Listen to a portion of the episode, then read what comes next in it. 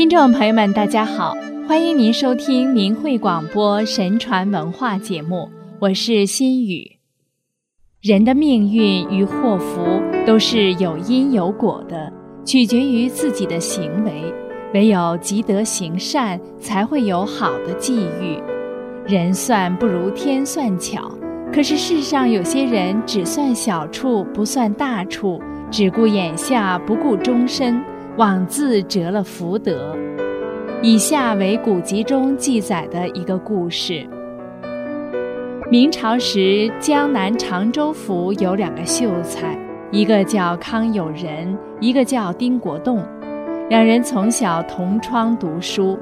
康有仁为人忠厚谦和，但文才平平；丁国栋伶牙俐齿，又擅长写文章，不免有几分自负。丁国栋家尚能温饱，康有仁则一贫如洗。应了几回秋试，两人俱不得中。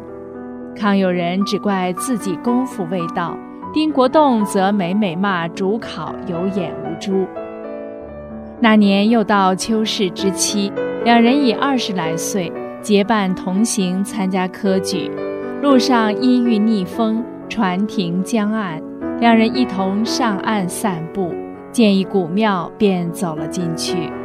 康有人见佛像前的地上有一青布包，用手拾起，颇觉沉重，叫来丁国栋。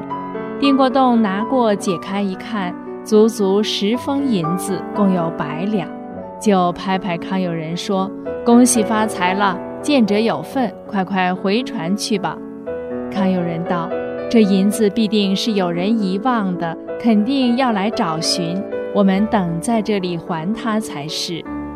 丁国栋道：“真正书呆子，既拾了便是我物，管他来寻不来寻。”康有人说：“那失物的人若是个穷人，或遇急难，可能有性命之忧，等在此交还他才是我辈所为。”丁国栋道：“我不耐烦等他。”康有人说：“兄既不耐烦，请兄先到南京。”我独在此等候便是。丁国栋又说：“荒野孤庙，你独自一人怀揣百两银子，若遇小人，怕你性命不保，不如我替你收着银子，你等到了，带他到南京来取。”康有人是忠厚人，没有多想，就说这样最好，于是将银子交给了丁国栋，取了随身的铺盖。重回庙里借宿一夜。第二天，康有人一直等在庙门口，直到下午，见一人汗流满面，跑到佛殿上东张西望。康有人就上前问道：“朋友为何如此着急呀？”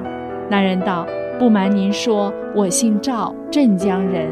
父亲遇到困难，急需银两，我只好将旧房点卖。”昨日带着房价银百两救助父亲，在此坐了片刻，想是把银子掉落在此，急急赶来却寻不见，这可怎么办啊？说罢痛哭起来。康有人道：“且不要哭，我问你，银子是怎么包的？”那人一一说明，正是康有人所拾到的。于是康有人说：“我捡到了，在这里等了你很久，还你便是。”那人忙跪下叩谢道：“若如此，您真救了我父子性命了，此恩此德何以报答？”康有人道：“还有一说，我虽拾得银子，恐有他失，已托一朋友带往南京，需到南京还你。”那人道：“我本要到南京，有人先带了去最好。”于是两人同往金陵而去。两天后到了南京，找到丁国栋。丁国栋问康有人：“你来了吗？这位是何人？”康有人说：“他就是失银子的，我带他来拿银子。”丁国栋道：“你既识得，便该还他，为何领到这里来？”康有人道：“兄不要开玩笑，他的银子是救命的，快快拿来还他吧。”丁国栋道。银子我见也没曾见过，如何来向我讨？说罢，穿好衣服，径自走开了。那人跟着康有人来，直到银子一到就有，金见此光景，惊呆了，急得掉下泪来。康有人道：“不要慌，他不肯还，我陪你。”取出几两盘缠给了那人，一同到旅店中住下。遇到一些朋友，便告以实情；有同情的，也给个一两二两。康有人又将自己的行李也当了，凑了五十多两。当时一同住店的徽州人汪浩义闻知丁国栋赖银不还，累及康有人行李点尽，就对康有人道：“兄为他人之事，不顾自己功名，可谓难得。银子已赔过多少了？”康有人道。约有五十余两，我打算回去卖房还他。汪浩义道：“兄功名事大，开场已尽，你该专心应对科考。我助兄白银二十两，以了结此事。”又对那失银子的道：“其余少的，你当自去打算，莫再累及康相公了。”汪好义取二十两银子给他，已有七十多两。失银者千恩万谢而去。康有人初八那日随众入场，草草写完了七篇文章，二场三场皆如此，自料必无法得中。而丁国栋平白得了百两银子，喜出望外，入场后心情愉快，三场篇篇文章得意，自认为举人必中无疑。康有人回家后，仍想着怎样再凑三十两银子偿还失主，把中举人的事倒抛在九霄云外了。哪知揭晓后，同县中了四人，第三十六名却是康有人。丁国栋自己没中，却听见康有人中了，心中更加不服，大骂主考眼瞎。随后，康有人拜见主考。叩谢提拔之意，主考问康有人：“不知年兄平生集何阴德？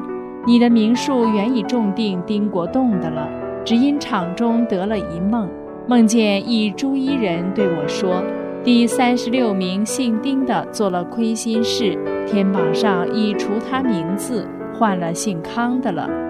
说也奇怪，足下卷子已经看过。”不见有甚好处，所以不取。丁生卷子早已中定，自做了此梦之后，再看丁生文章，越看越不好，于是弃去。随手取过一本，正是尊卷，越看越有精神，就补上了。到填榜时，拆开来看，果然就是足下名姓。此中转换真有神明。年兄若非有阴德。何能至此？康有人只推没有。旁边的同期举子知道因由的，便将丁国栋如何赖银不还，康有人如何点贷赔偿，一一诉说了一遍。主考拱拱手道：“可敬可敬，天道果然不爽也。”自此更加看重康有人。后来，康有人进京会试，成了进士。丁国栋遭此挫折，加上赖银之事，人人传说，更觉无言，后悔已迟。不久生病而死。可见，占便宜者反吃大亏，肯吃亏者反得便宜。有人说，丁国栋贪了百两银子，分明卖去了一个举人，又送了性命。所以。为人切莫欺心啊！冥冥之中神目如电，只有遵循天理，诚心向善，才是人生的正路。听众朋友，这个故事不是很值得我们反思吗？好了，今天的故事就讲到这里，心语感谢您的收听，我们下次节目时间再会。